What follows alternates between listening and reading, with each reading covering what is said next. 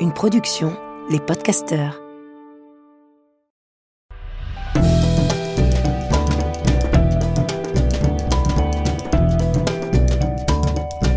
Histoire de mode. Histoire de mode. Histoire de mode. Histoire de mode. Histoire de de. Histoire de mode. De mode. Elle était majestueuse. J'avais 15 ans. J'étais impatient. Tout me semblait prendre une éternité. Et pourtant, lorsque je recoupe les dates, les choses se sont enchaînées à une vitesse folle. C'est à cette période, en tout cas, que j'ai rencontré Vivienne Westwood, au Louvre. C'est là que tout a vraiment débuté. Mon père m'avait inscrit à des cours de dessin aux ateliers du Carrousel. Il m'y avait inscrit car il y avait un cours de stylisme pour jeunes. Mais faute d'élèves, il a finalement été suspendu. La mode n'était pas à la mode alors. J'ai donc dû me rabattre sur un cours de dessin plus académique. J'étais malgré tout assidu, parce que la prof nous poussait davantage à réfléchir qu'à se préoccuper de la technique. Je m'y sentais en confiance. Et un vendredi soir, alors que j'étais en retard, en arrivant à l'étage de la salle de classe, j'ai vu de l'agitation inhabituelle. Des câbles couraient partout. La porte mitoyenne au musée était ouverte en grand. Je me suis arrêté. Il tournait une émission de télé. Et sur le plateau, j'ai reconnu des jeunes créateurs. Il y avait Martine Sidbon, Marcel Marondiou notamment.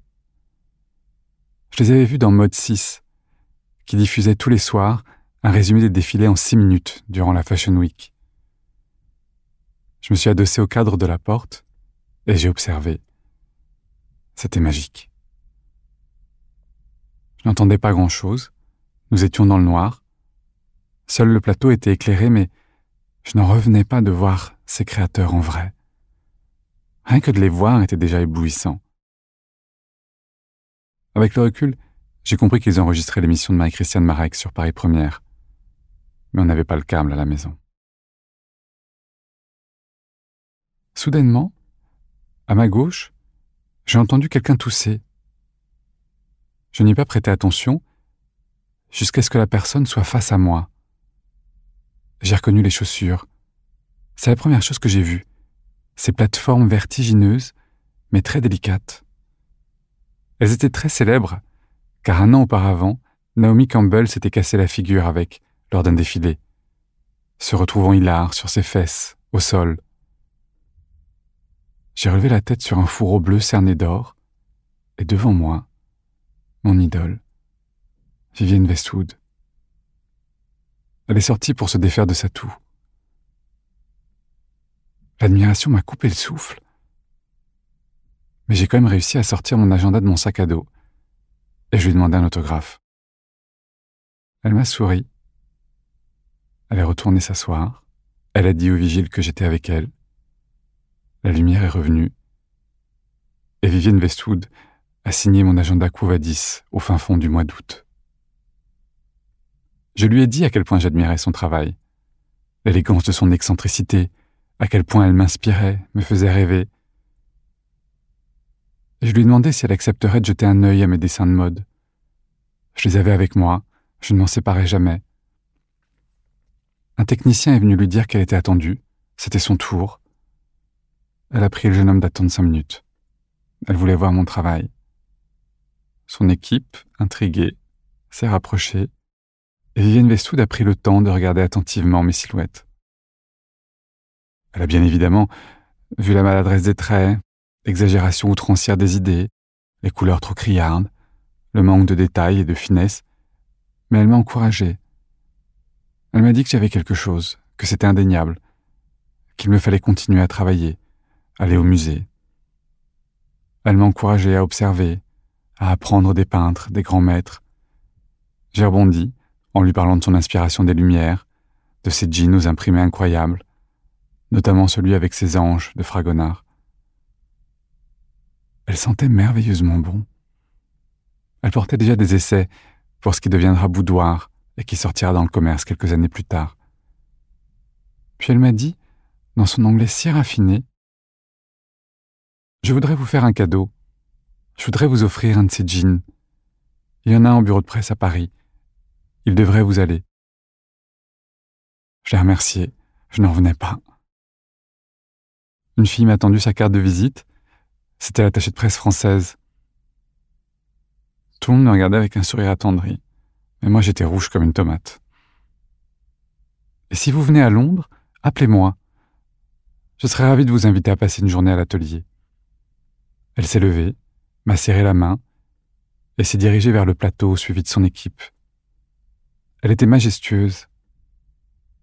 Et j'ai compris que l'intelligence décuplait magistralement l'élégance. Vivienne Westwood avait été institutrice avant de s'autoriser à réellement créer des vêtements. Ça se sentait dans sa façon de s'exprimer, se voyait dans son écriture. Elle veillait, avec délicatesse, à ce que vous compreniez ce qu'elle vous disait. Elle qui était issue d'un milieu populaire, s'était longtemps imaginé qu'elle ne pouvait pas prétendre à une carrière dans la mode. Jusqu'à ce qu'elle rencontre Malcolm McLaren, qui sera à l'origine un peu plus tard des Sex Pistols. Je me souviens que Malcolm m'avait expliqué que la création des Sex Pistols était née de sa frustration au sortir de son école d'art, de n'avoir rien ni personne en qui croire. À eux deux alors, ils ont ouvert cette toute petite boutique, tout au bout de Kings Road, qui s'appellera tour à tour Let It Rock, puis Too Fast to Live, Too Young to Die, avant de devenir Sex, et qui sera vraiment le temple de la mode punk.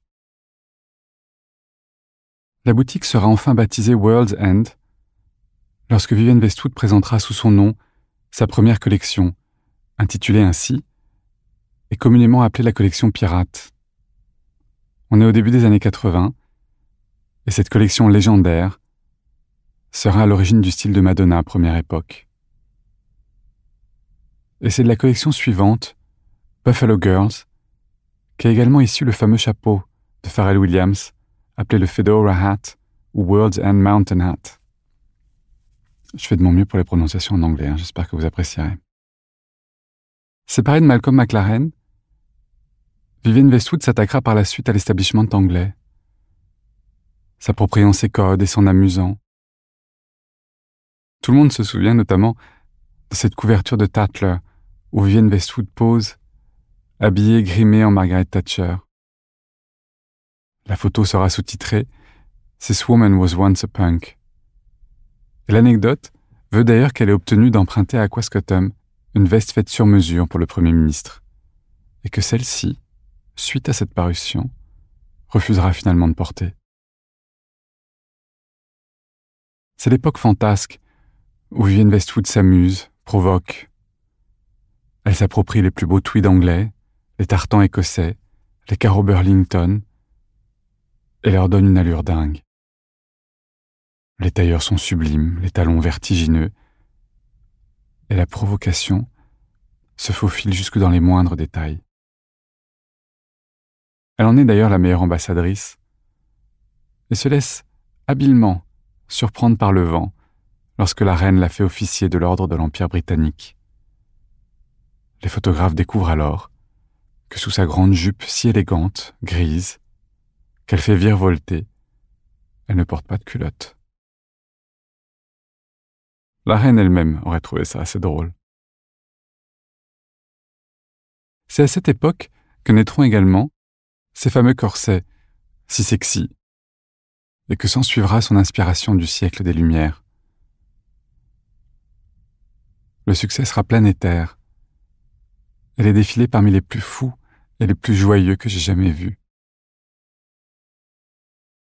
Je me souviens du défilé Liberty, où sont apparus pour la première fois ces faux culs.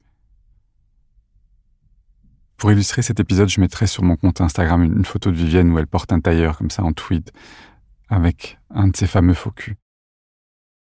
C'était au carrousel du Louvre, en fin de journée.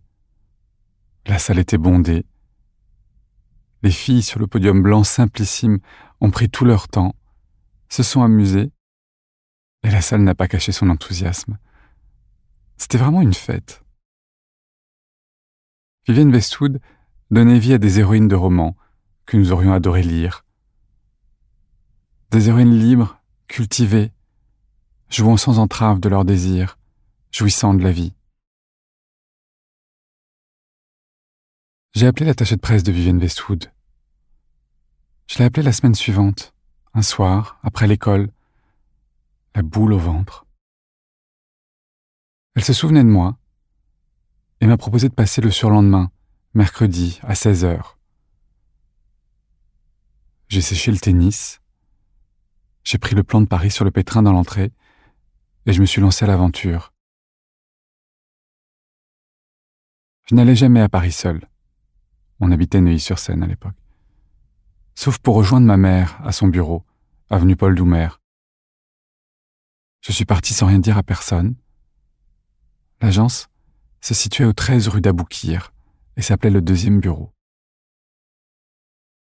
La fille qui m'a ouvert la porte m'a regardé l'air éberlué, puis a semblé incrédule lorsque je lui ai dit avec qui j'avais rendez-vous.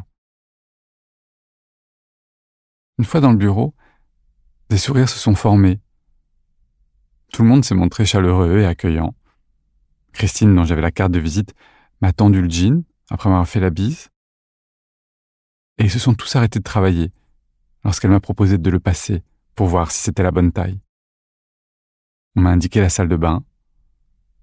La porte ne fermait pas et j'ai prié pour que personne ne rentre et ne découvre que je portais encore des culottes petits bateaux, rayés bleu et blanc. Le jean était sublime, mais pas du tout adapté à la morphologie d'un garçon.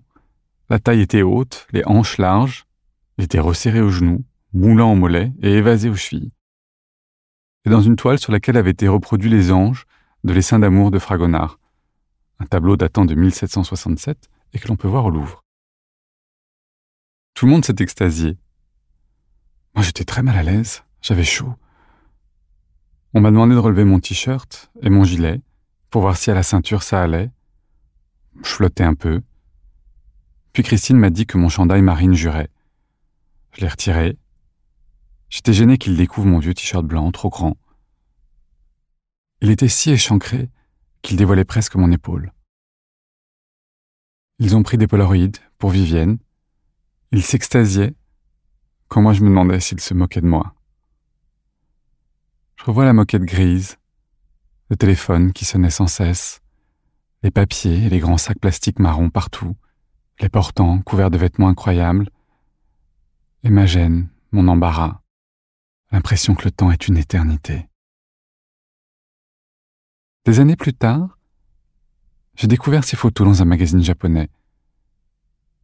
Je ne sais pas comment elles ont atterri là, et je l'ai perdu depuis, dans un de mes nombreux déménagements, mais je me souviens que j'avais été frappé par ma fragilité. Je m'étais trouvé affreux. Bien sûr, aujourd'hui cette fragilité, je la trouverais charmante et touchante. Je ne verrais plus les défauts. Je verrais la sincérité de l'embarras. Je le trouverais émouvant. Mais il m'a fallu attendre mes quarante ans pour commencer à avoir un peu d'indulgence à mon égard. Je suis rentré avec le jean, je n'ai rien dit à personne, j'ai passé des heures à l'essayer dans ma chambre. Mais c'était juste impossible d'imaginer le porter au lycée. J'ai vécu des mois avec la honte de ne pas assumer un cadeau qu'on m'avait fait. Et en même temps, c'était posséder la preuve qu'un ailleurs était possible, qu'il existait un monde, un univers où la folie est permise, où l'imagination est quelque chose de joyeux et d'enthousiasmant, où la sensibilité n'est pas un danger. Vivienne Westwood était la preuve que c'était possible, qu'un ailleurs était possible, qu'un autrement était possible, qui que l'on soit, et quelles que soient nos origines. Je me revois encore avec ce vieux chandail en cachemire bleu marine que mon père ne portait plus. Je l'adorais. Ce fameux samedi où j'ai vraiment rencontré Antoine. C'était deux ans plus tard. J'avais été collé parce que j'avais foiré ce grand DST de maths à 8 heures, le lendemain du défilé et de la fête de Vivienne Westwood à l'Arc. Et au pied de mon lit, en boule, sentant la cigarette. Il y avait le jean qu'elle m'avait offert. Je vous embrasse, je vous dis à bientôt.